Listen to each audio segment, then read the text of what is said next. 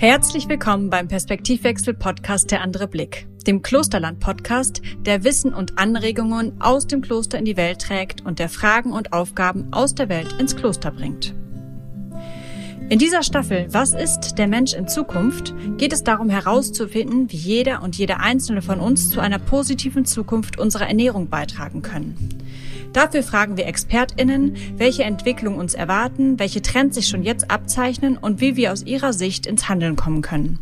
Denn wir sind, was wir essen und unser Essen beeinflusst mit, wer wir sind. Dann hat man es halt mal 100 Jahre nicht gemacht und jetzt müssen wir irgendwie wieder dahin zurück. Und das ist jetzt auf einmal wieder Pionierarbeit. In dieser Folge spreche ich mit Max Holznagel über die Rekultivierung von Nutzpflanzen, um den zukünftigen klimatischen Bedingungen gewachsen zu sein und lerne, wie wichtig es ist, unterschiedliche Sorten im Petto zu haben. Mein Name ist Lara Buschmann und als Organisationsberaterin begleite ich den Verein Klosterland und seine Mitglieder bei ihrem Weg in die Zukunft. Die dürfen dann halt nicht mitmachen bei der Party. Max Holznagel ist in Nordbayern aufgewachsen und lernte im Rahmen seines Studiums der Kulturwissenschaften und Kulturphilosophie die Permakultur kennen. Fasziniert davon, dass sich Philosophieren und praktisches Arbeiten verbinden lassen, war seine Neugierde fürs Entdecken und Erhalten von Vielfalt geweckt und er ließ sich im Botanischen Garten in Kiel ausbilden. Hier wurde Saatgut aufwendig vermehrt und in einem weltweiten Netzwerk ausgetauscht. Eine Tätigkeit am Kaiserstuhl bei Freiburg brachte ihn dann mit der Bingener Saatgut AG für ökologisches Saatgut in Kontakt, wodurch die Idee entstand, selbst in dem Bereich tätig zu werden. Und so wurde Max Holznagel im vergangenen Jahr Vorstandsmitglied beim Fern e.V. in der brandenburgischen Uckermark, der dort Saatgut erhält und rekultiviert. Aber Diversität ist halt wild und auch manchmal ähm, nicht einheitlich. Also erstmal herzlich willkommen, Max Holzapfel. Danke. Schön, dass du dir Zeit genommen hast von deiner wertvollen ehrenamtlichen Zeit. Wir beschäftigen uns ja mit dem Thema Ernährungszukunft in diesem Podcast. Und da wurde immer wieder erwähnt, dass es einfach so wichtig ist, die Vielfalt zu erhalten, weil sich unsere Erde verändert, weil sich die Umstände verändern und weil es sein kann, dass die Sorten, die wir derzeit anbauen, zukünftig gar nicht mehr passend sind für das Klima, was wir dann haben werden. Mhm. Vor diesem Hintergrund fand ich es einfach so wichtig, dass wir nochmal mit euch sprechen, Vielleicht erzählst du uns erstmal, was ist der Fern e.V., was macht ihr, was ist euer Ziel? Der Fern e.V., also Fern steht für den Verein zur Erhaltung und Rekultivierung von Nutzpflanzen. Den gibt es jetzt seit 96 hier in Greifenberg in der Uckermark, äh, so ein ganz kleines Städtchen. Und die Idee war, pflanzengenetische Ressourcen zu erhalten, beziehungsweise alte Sorten zu vermehren und zu erhalten, die aus Genbanken dann geholt werden um sie quasi wieder in der Nutzung zurückzuführen. Das heißt, viele alte Sorten oder viele Sorten, die verschwunden sind, die sind maximal noch irgendwo in Genbanken, schlummern die quasi rum. Und der Verein hat sich eben überlegt, die wieder in der Nutzung zu bringen und quasi auch wieder anzupassen, eben durch das Anbauen am Standort und durch das wieder Neuvermehren, dass man, dass die Pflanzen quasi auch wieder sich in einer, in einer Umgebung wachsen. In der, in der Genbank passiert das immer alle 20 Jahre oder was jetzt mal so im Schnitt gesagt. Dann werden die wieder aufgetaut, kommen wieder raus, kommen wieder zurück und dann liegen sie da. Und bei uns ist so ein bisschen die Idee, okay, wir wollen einen Schritt weitergehen und die da unterstützen und sagen, wir testen einzelne Sorten, die dann recherchiert wurden und dann gucken wir eben, in was für einem Zustand sind die und schaffen wir das überhaupt mit unseren Möglichkeiten, die wieder auch so auf Stand zu bringen, dass die wieder in die Vermarktung zurück können. Genau, das war so die Idee und das hat mit ganz vielen Helferlein angefangen und ähm, ist immer weiter gewachsen. Es gibt jetzt auch noch ein Getreidenetzwerk, wo das eben alles mit Getreidekulturen passiert und genau eben das Gemüsenetzwerk, was wir noch haben. Warum ist das wichtig? Ähm, ja, hast es vorhin schon kurz gesagt. Es sind einfach sehr viele Sorten auch verschwunden über die Zeit. Das hat verschiedene Ursachen, können wir vielleicht auch nochmal drüber sprechen. Und die Idee ist eben, möglichst breit aufgestellt zu sein und damit in die Zukunft zu gehen. Je nachdem, was davon kommt, keiner weiß es. Letztes Jahr war es mega heiß, dieses Jahr hat es die ganze Zeit geregnet. Die Kulturen müssen irgendwie mit den unterschiedlichsten Situationen jetzt zurechtkommen. Man kann sich eigentlich nicht mehr wirklich auf irgendwas verlassen. Und da ist so ein bisschen die Idee, zu sagen, ähm, je mehr Auswahlmöglichkeit wir auch haben an Kulturen und je mehr wir anbauen können, desto resilienter werden auch unsere Anbausysteme und die Landwirtschaft wird resilienter. Letzte Woche haben wir Kartoffeln ausgebuddelt, 17 verschiedene Sorten. Das war für mich so ein existenzieller Moment, weil ich habe mir gedacht, okay, wenn ich jetzt wirklich davon leben müsste, dann gab es ein paar Sorten, da habe ich gedacht, oh mein Gott, da bin ich ja im Oktober verhungert. Und dann gab es halt Sorten, die haben wirklich sehr, sehr gut getragen. Und das hat für mich auch nochmal gezeigt, wie sortenabhängig das auch einfach ist am selben Standort. Also sie standen 50 Zentimeter auseinander und da bei der einen war nichts drin und bei der anderen, genau. Und das fand ich nochmal so ein sehr bildhaftes Beispiel auch dafür, wo das wirklich zum Tragen kommt am Ende. Wer hat eigentlich diese Datenbank? Ja, also wo liegen diese Samen und ähm, wieso braucht es einen kleinen Verein mit Ehrenamtlichen, die diese Arbeit machen? Warum wird es nicht groß, ne? Warum wird das nicht ganz großräumig gemacht? Und ähm, seid ihr es dann, die uns alle retten werden, wenn überall die Monokulturen nicht mehr funktionieren? Ähm, dann äh, ist in Greifenberg ordentlich was los und äh, alle klingeln an.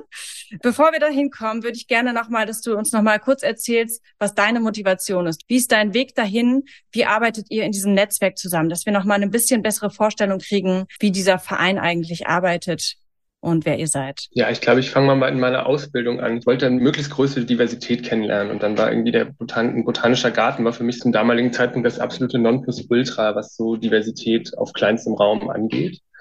Und da haben wir auch einfach mit ähm, Arten hantiert, die wirklich sehr schwer zu vermehren sind und wo es auch wirklich sehr, sehr, also nur kleine Bestände auch weltweit noch gibt. Wir haben dann auch versucht, halt von den einzelnen ähm, Pflanzen da handbestäubt irgendwie in Samen abzunehmen und die dann halt in, unter künstlichsten Bedingungen, muss man halt sagen, versucht zu vermehren. Das hat mal besser, mal weniger geklappt, aber ich würde sagen, da ist für mich persönlich so ein bisschen der Groschen gefallen, wo eigentlich der, dieser Wert liegt in dieser Saatgutarbeit. Und genau danach war ich dann ja im Gemüsebau tätig.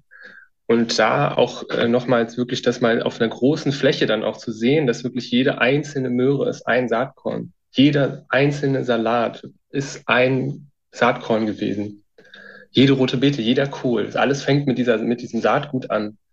Und ähm, dann durch die Arbeit eben, dass wir da auch ähm, Saatgut vermehrt haben, war das dann irgendwie so für mich so, okay, das ist der Weg, wo ich hin will. Ich weiß noch, wir hatten damals von den Saatgutproduzenten auch, es war ja auch mitten in der Pandemiezeit gewesen, hatten wir einen Brief bekommen, dass wir jetzt möglichst rechtzeitig Saatgut bestellen müssen, weil es langsam, die Bestände langsam einfach leer werden.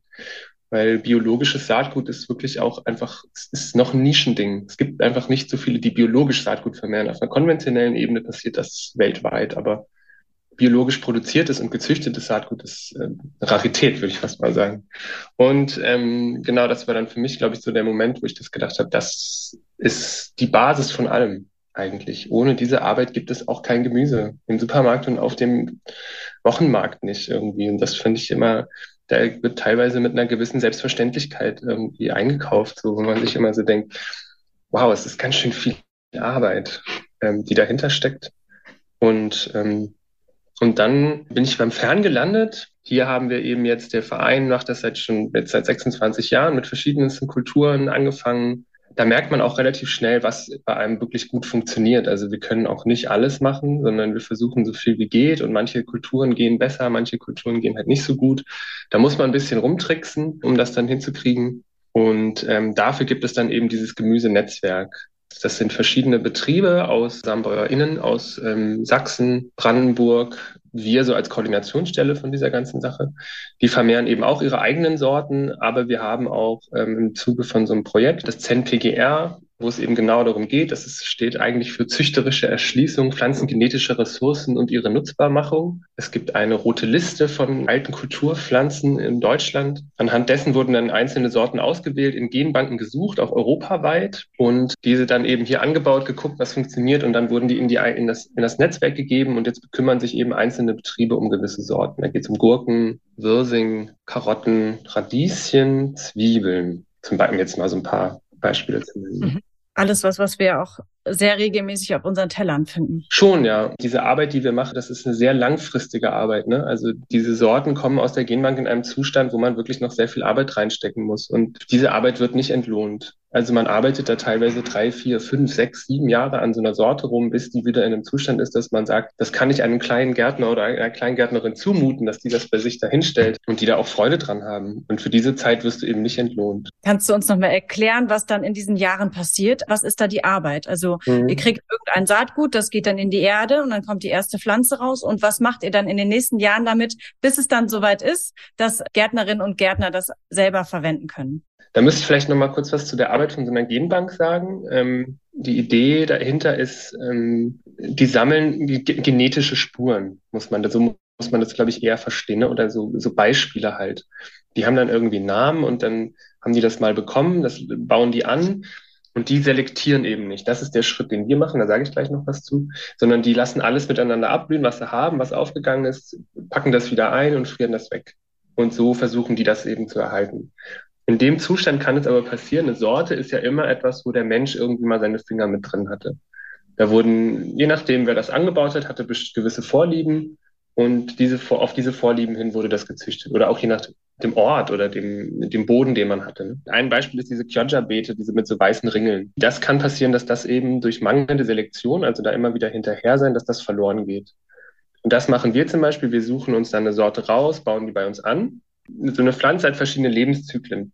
Es gibt welche, die baust du im ersten Jahr an und die blühen auch im ersten Jahr und machen im ersten Jahr Saatgut. Dazu gehören zum Beispiel Radieschen, Salat, Tomaten. Und dann gibt es aber eben Kulturen wie so eine rote Beete oder ein Kohl, die blühen erst in einem zweiten Jahr. Das heißt, wir bauen die im Herbst an, bauen einen großen Bestand an, weil wir immer dann auch die versuchen, die besten daraus auszuwählen. Im besten Fall gibt es eine Sortenbeschreibung, wie die zu sein hat, in Anführungszeichen. Und dementsprechend versuchen wir dann eben anhand dieser Sortenbeschreibung da die Individuen auszuwählen, die dem am ehesten entsprechen und die sich bei uns gut gezeigt haben. Das ist ein Prozess, dieses Bonitieren nennen wir das wo wir die lange versuchen zu begleiten, immer mal wieder gucken, wie geht's euch, wo geht's hin, ähm, genau. Und dann werden die eben alle ausgebuddelt, angeguckt und dann eingelagert in einem Keller, so in Sand. Da findet halt immer auch Selektion statt. Ne? Einmal diese gewollte Selektion von uns, aber über den Winter, da gibt es dann zum Beispiel halt auch, wenn die nicht gut lagern, dann sterben die halt einfach ab und dann oder vergammeln und dann können wir sie im nächsten Jahr nicht nutzen, haben aber gleichzeitig so auch wieder die ausgesiebt, die eben nicht gut lagerfähig sind oder auch nicht an unser System angepasst sind. Ne? Vielleicht hätten sie in einem anderen System besser funktioniert. Und dann pflanzen wir sie tatsächlich ganz ähm, stumpf, wird dann die Möhre oder die rote Beete im nächsten Jahr einfach wieder in den Boden gesteckt und dann fängt die an zu blühen. Und dann ähm, genau, versuchen wir dann irgendwann im Laufe des Jahres dann das Saatgut davon zu sammeln. Und dann seht ihr das wieder ein und dann gibt es wieder diesen Prozess und das geht quasi ein paar Jahre durch, bis es dann irgendwann so stark ist, dass es dann von den Einzelpersonen weiterverwenden kann. Genau, du wählst immer wieder aus. Man merkt das relativ schnell. Also diese Pflanzen, die passen sich auch sehr schnell wieder an und je nachdem, wen man da rausschmeißt, sage ich jetzt mal, die dürfen dann halt nicht mitmachen bei der Party. Ja, ich finde das mit der roten Beete, das finde ich immer ein schönes Beispiel, wenn da mal weiße Kringel drin waren und man kriegt das aus der Genbank und die haben das halt über 30 Jahre da liegen gehabt und aber haben das nicht darauf selektiert, dass die auch wirklich immer noch diese weißen Kringel haben. Wenn die weg sind, sind die weg. Das ist, war eine Zufallsmutation, die kriegst du nie wieder da rein, außer du kreuzt die mit irgendeiner Beete, die das zum Beispiel wieder hat. Aber was weg ist, ist weg. Und so ist das, glaube ich, mit allen Sorten. Mhm. Und gibt es auch jetzt heute noch neue Sorten, die entstehen oder passiert das gar nicht mehr? Oh doch, also die Züchtung läuft immer weiter. Wir stehen da ja auch so ein bisschen auf, so auf den Schultern von Menschen, die das ja über mehrere Jahrtausende gemacht haben. Also die Menschheit, jede Selektion einer Wildpflanze, da fängt irgendwo für mich zumindest Züchtung an. Und heute ist es jetzt, also die konventionelle Züchtung, die läuft, äh, das ist eine Maschine, die läuft immer weiter. Jetzt gibt es aber halt gerade so auch Bestrebungen, dass es wirklich immer noch Pionierarbeit, eben diese biologische Züchtung oder dass man wirklich auch Pflanzen in biologischen Systemen wieder züchtet, was ja eigentlich auch paradox ist, weil man das halt 10.000 Jahre gemacht hat. Dann hat man es halt mal 100 Jahre nicht gemacht und jetzt müssen wir irgendwie wieder dahin zurück. Und das ist jetzt auf einmal wieder Pionierarbeit. Was wir eben auch machen, wir sind auch ein biozertifizierter Betrieb, dass wir wirklich auch gucken, wie schaffen wir denn auch wieder Sorten zu entwickeln, die an diese Systeme angepasst sind und eben nicht viel Wasser brauchen, Kunstdünger brauchen, ein komplett beikrautfreies Feld brauchen, damit das überhaupt irgendwie funktioniert. Ne? Da kommt unsere Arbeit auch wirklich zum Tragen. Auch Züchter brauchen Ausgangsmaterial. Die brauchen eine Basis, aus der sie auswählen können. Je mehr ich als Züchter auswählen kann, desto diverser können auch meine neuen Sorten wieder werden, weil wir am Ende, wenn ich nur noch aus zwei Fencheln auswählen kann, dann kreuze ich immer wieder dasselbe mit demselben. Ähm, da möchte ich jetzt nochmal zu meiner Frage von vorhin äh, zurückkommen. Warum braucht es da einen kleinen ehrenamtlich arbeitenden Verein und warum wird das nicht im großen Stil betrieben? Ja, das ist eine sehr, sehr gute Frage. Ich finde es halt immer spannend. Es gab 2001 gab es mal so einen internationalen Vertrag, wo sich die Welt darauf geeinigt hat, eigentlich pflanzengenetische Ressourcen irgendwie zu erhalten, on-farm zu erhalten. Dieser Vertrag ist dann 2004 in Kraft getreten und jetzt 20 Jahre später ist da nicht wirklich viel passiert. Ist es tatsächlich gut, dass es diesen Verein gibt. Ne? Es gibt ja auch noch weitere Saatgutinitiativen, die sowas machen. Österreich, Schweiz, in Deutschland ist es mehr privat. Diese Sorten sind auch ein Kulturgut und auch Gärtnern ist irgendwie ein Kulturgut. Das ist Teil dieser Menschheit. Also Kulturare kommt von Ackerbestellen, ne? Irgendwie, also das ist so tief mit uns verwurzelt, dass es wirklich Menschen auch Beziehungen aufbauen zu ihren Sorten und zu ihrem Standort ich spreche da immer gern von Population, weil das auch immer so ein bisschen ist, ne, man, die Menschen und die Pflanzen leben dann ja oder mit Tieren auch zusammen, ne, man lebt da ja irgendwie gemeinsam an einem Ort. Warum es da wenig staatliche Bestrebungen gibt, so wie ich das verstehe, ist halt die Idee, ja, wir haben ja eine Genbank, das kommt alles da rein und dann ist gut wahrscheinlich hofft man auch ein bisschen darauf, dass die Menschen das schon irgendwie machen. Manchmal, wenn man nichts tut, dann kann man ja einfach darauf hoffen, dass es andere tun. Und das habt ihr jetzt gemacht. Und ich habe auch gerade schon gehört, ihr seid nicht die Einzigen, die sich darum kümmern. Mhm. Wir wollen ja äh, unseren Hörerinnen und Hörern und den Leuten, die dann auch zu unserer Konferenz im November kommen nach Münster, konkrete Möglichkeiten angeben, wie sie selber ins Handeln kommen können, wie sie das Ganze unterstützen können, wie sie ihren Beitrag leisten können für eine positive Ernährungszukunft. Wie kann man mit euch kooperieren? Was braucht ihr noch an Unterstützung? Wie kann man mitmachen? Kannst du da mal ein bisschen was zu erzählen? Wir haben mehrere Standbeine. Ne? Man kann Mitglied werden bei uns, da kann man über einen Mitgliedsbeitrag ähm, irgendwie das unterstützen. Da gibt es auch verschiedene Stufen. Die normale Mitgliedschaft sind knapp 30 Euro im Jahr. Man kann natürlich Saatgut kaufen, das ist ein Standbein da von uns. Und wir laufen natürlich schon viel über Fördermittel. Wir sind da schon auch drauf angewiesen. Eben was, was ich mal vorhin meinte mit diesem, man arbeitet sehr lange an diesen Kulturen und wird dafür nicht entlohnt. Am meisten hilft es uns halt wirklich, wenn man entweder selber ein Anbaubetrieb ist oder auch einfach nur selber Gemüse anbauen möchte und das Saatgut von uns kauft. Und dadurch eben wir auch eine breitere Basis bekommen, eine finanzielle Basis, auf der wir weiterarbeiten können. Man kann Teil dieses Netzwerks werden als Gemüsebaubetrieb, aber eben auch als Saatgutvermehrerbetrieb, wenn man sowas machen möchte, auch im kleinen Stil. Also das ist, da sind wir gar nicht so ähm, abgeneigt von, weil wir sind alle kleine Krauter irgendwo. Ne? Also es ist jetzt nicht so, dass das hier alles auf 20 Hektar passiert oder sowas, sondern wir sind hier auf knapp, ja, was sind das, 4000 Quadratmeter, ne? wo das dann irgendwie stattfindet. Und je mehr wir das in die Fläche tragen, desto diverser wird das Angebot und desto diverser wird auch, wird auch die Genetik der Pflanzen, die wir anbieten können, ne? je nach Standort angepasst. Wir nehmen sehr gern Spenden auch an, das kann man auch machen. Wir verkaufen auch Jungpflanzen im Frühjahr, also die ersten zwei Maiwochen haben wir einen großen Tomaten-Jungpflanzentag, sind auf ein paar Märkten ähm, hier in der Umgebung bis Berlin das würde ich sagen, sind eigentlich so die klassischen Wege, wo wir noch Hilfe brauchen. Aber es ist natürlich, je mehr Leute da irgendwie versuchen mitzumachen oder Mitglieder werden, das hilft uns natürlich schon ungemein, ja. Okay, ich habe jetzt verstanden, also selbst wenn ich nur eine Privatperson bin mit Hochbeeten, Garten oder ähnliches, Saatgut kaufen, Jungpflanzen kaufen, Mitglied werden, spenden, das gleiche gilt für größere Gemeinschaften, die eben äh, mehr Ackerflächen haben zum Beispiel. Da kann ich genau dasselbe tun wie als ähm, Einzelperson. Ich kann aber auch mit euch kooperieren und sagen, ähm, gebt mir die Sorten, ich baue die für euch an und vermehre die und bin dadurch quasi Teil des Netzwerks.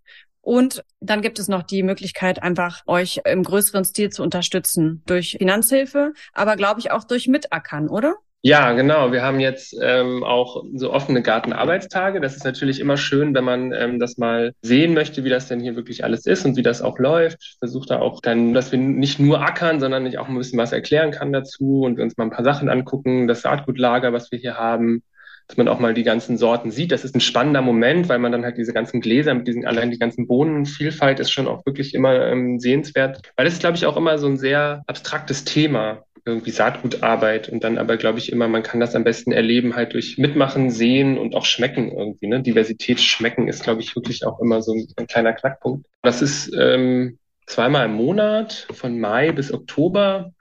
Und dann haben wir im Oktober noch so einen großen Gartenarbeitstag, das ist immer ein bisschen größer angelegt, da wird hier alles mal aufgeräumt irgendwie und kann man sehr gerne mitmachen. Ich, ist immer eine Reise wert, ist auch schön hier, man kann ja auch irgendwie noch rumfahren, es gibt viele Seen, wenn man danach dann irgendwie noch reinhüpfen will, gerade im Sommer. Die Menschheit macht das seit mehreren tausend Jahren und wenn da mal was schief geht, das kann man relativ schnell auch wieder hinkriegen. Also man darf da auch, glaube ich, nicht so viel Angst davor haben vor dieser Saatgutarbeit, sondern jeder kann für sich Saatgut nehmen in seinem eigenen Garten. Und wenn man da ein bisschen tiefer einblicken will, sind wir, glaube ich, ein ganz guter Anlaufpunkt. Wir haben auch Saatgutkurse und auch Betriebe aus unserem Netzwerk bieten Saatgutkurse an, falls man irgendwie jetzt nicht nach unbedingt nach Greifenberg möchte oder kann. Aber ich sage immer, viele Hände, schnelles Ende.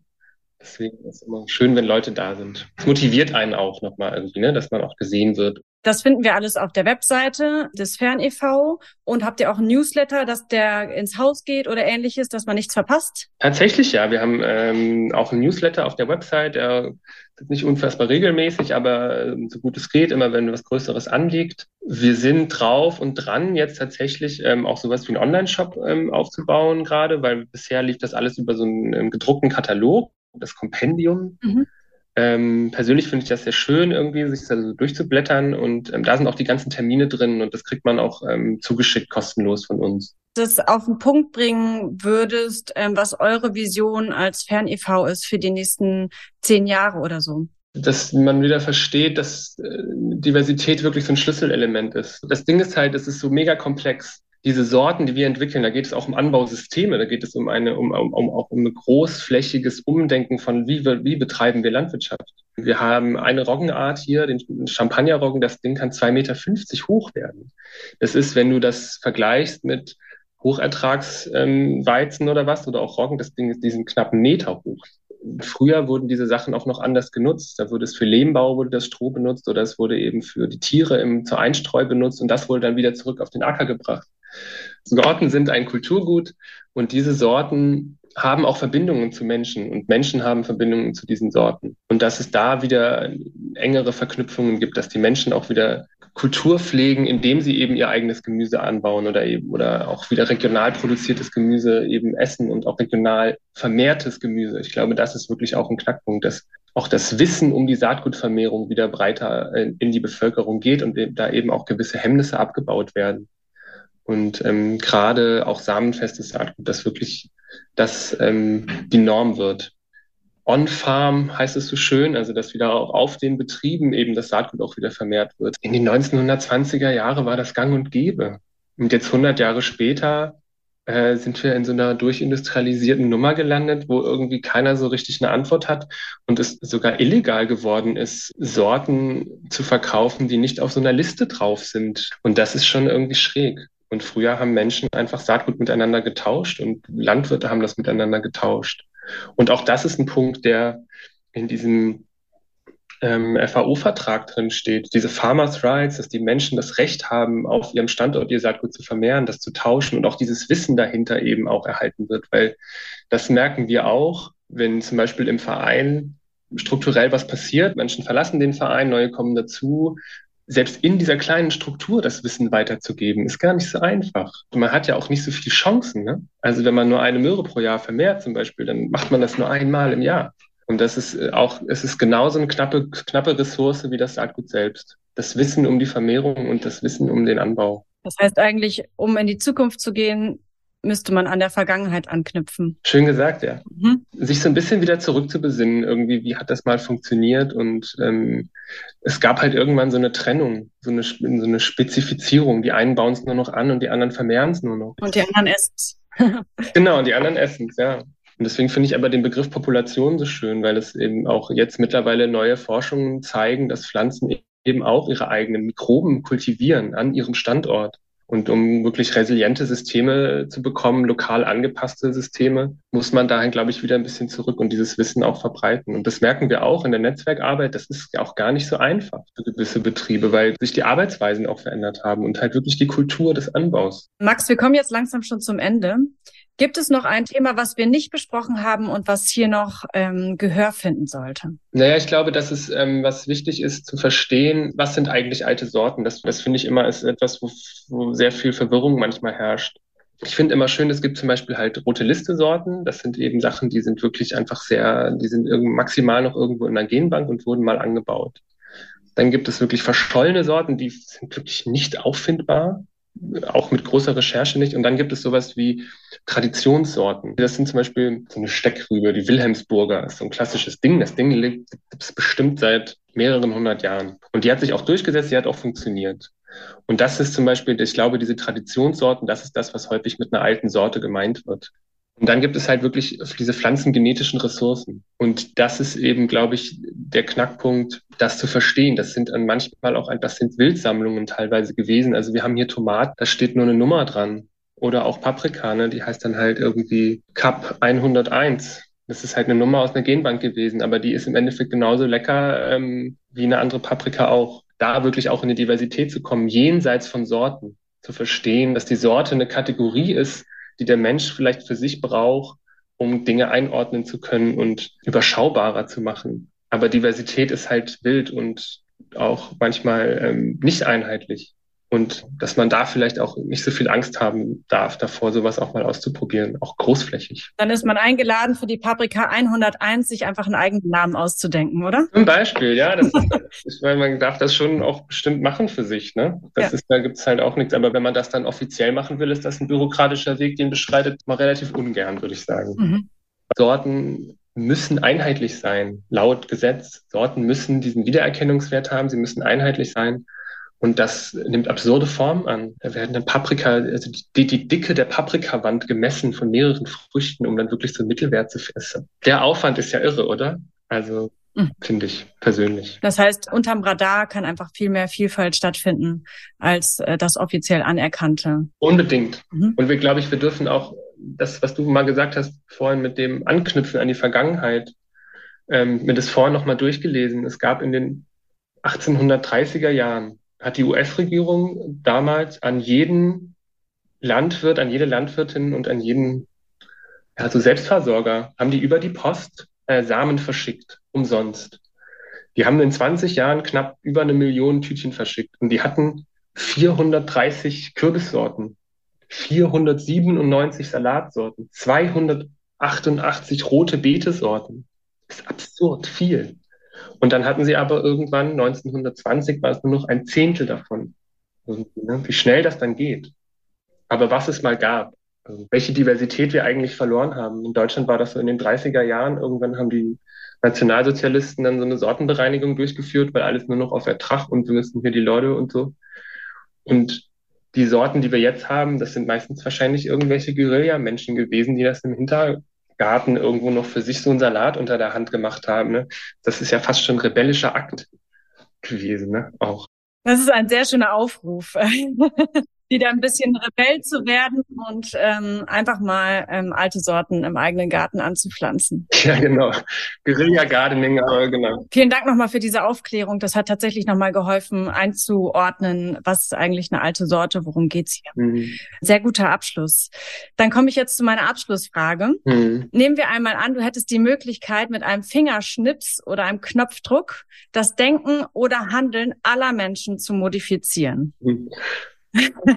Welche Veränderung würdest du wählen, um so für eine wünschenswerte Zukunft zu sorgen? Ich würde dafür sorgen, dass die Menschen wieder verstehen, jede Möhre im Supermarkt war mal ein Samenkorn. Jeder Kohl, jeder Wirsing, jeder, jeder Kohlrabi, jede, jedes Radieschen, jedes einzelne Mini-Radieschen war mal ein Samenkorn. Und da das Wunder drin zu sehen, dass aus sowas Kleinem sowas Großes wird, dass uns das ernährt und dass wir da wieder eine andere Verbindung zu finden. Das würde ich, glaube ich, mir wünschen für viele Leute, dass sie dieses Wunder jedes Mal wieder auch verstehen. Also das, wie wunderbar wäre es, in einen Supermarkt zu gehen und jeder Besuch ist ein Wunder. Mhm. Das ist ja eigentlich äh, ganz schön so.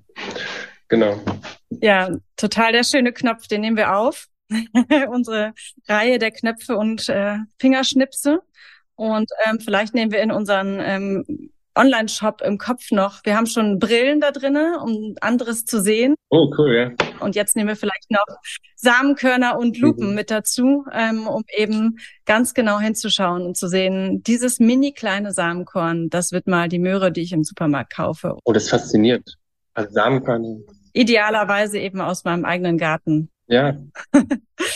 Vielen Dank, Max Holzapfel, ähm, für dieses schöne Gespräch. Es war super aufschlussreich für mich. Ich habe zum Beispiel noch nie gehört, dass man ähm, Gemüse einlagern kann, um es im nächsten Jahr wieder in die Erde zu stecken, damit es dann blüht und dass wir dann die Samen daraus holen können. Ähm, das ist eins von den vielen Learnings, die ich hier gerade rausnehme. Schön. Wir werden eure Seite verlinken und auch die anderen Netzwerke, die ähnliche Arbeit leisten. Und dann sehen wir uns ja vielleicht in Münster auf unserer Tagung. Und ich hoffe, dass sich sehr viele Menschen bei euch melden, bestellen, mitarbeiten, mitackern, einkaufen, sich informieren und Teil eures Netzwerks werden. Vielen Dank. Ja, das war sehr schön. Vielen Dank. Sehr gerne. Den Perspektivwechsel-Podcast Der andere Blick finden Sie überall, wo es gute Podcasts gibt. Abonnieren Sie uns und empfehlen Sie uns weiter. Wir freuen uns. Vielen Dank und bis bald.